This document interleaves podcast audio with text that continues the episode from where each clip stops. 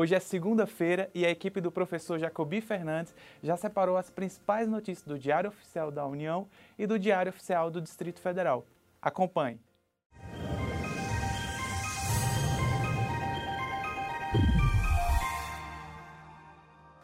O destaque do Diário Oficial da União de hoje são os procedimentos e prazos para solicitação de alterações do orçamento de investimento no exercício de 2019. A portaria número 776 trata da abertura de crédito adicional, que deverá ser solicitada pela empresa estatal mediante a inserção dos dados exclusivamente no Sistema Integrado de Planejamento e Orçamento, o CIOP, de acordo com a tabela de tipos de alterações orçamentárias constante no anexo da portaria. Mais informações estão na página 63 do DOU de hoje. E em edição extra, o governo federal instituiu o Conselho para tratar de ações decorrentes da ruptura da barragem no município de Brumadinho.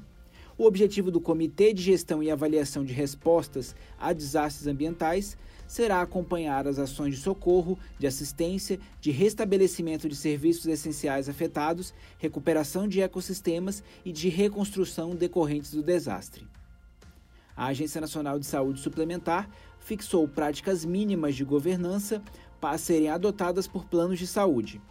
As práticas e estruturas de governança, controles internos e gestão de riscos implementadas pelas operadoras devem ser efetivos e consistentes com a natureza, escala e complexidade das suas atividades, respeitadas as características e estruturas estabelecidas nos seus estatutos ou contratos sociais e normas internas. O Ministério da Justiça autorizou a Força Tarefa de Intervenção Penitenciária em atuação nos estados como apoio ao sistema penitenciário. O grupo atuará no âmbito do Departamento Penitenciário Nacional em apoio aos governos de estado em caráter episódico e planejado, tendo em vista a situação carcerária dos estados federados para situações extraordinárias de grave crise no sistema penitenciário e para treinamento e sobreaviso. O governo federal autorizou transferência de recursos para ações de defesa civil em diversos municípios. A lista completa está nas páginas 51 e 52 do DAU de hoje.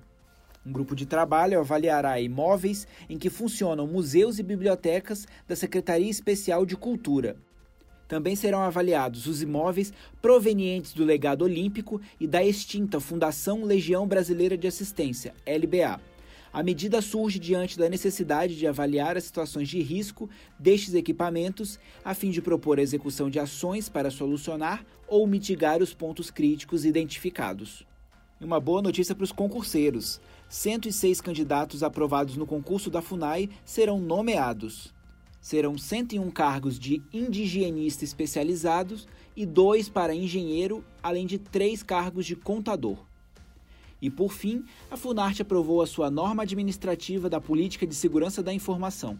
A norma tem por finalidade estabelecer as diretrizes para a segurança do manuseio, tratamento e controle e para a proteção dos dados, informações e conhecimentos produzidos, armazenados ou transmitidos por qualquer meio através dos sistemas de informação no âmbito da Fundação Nacional de Artes, FUNARTE.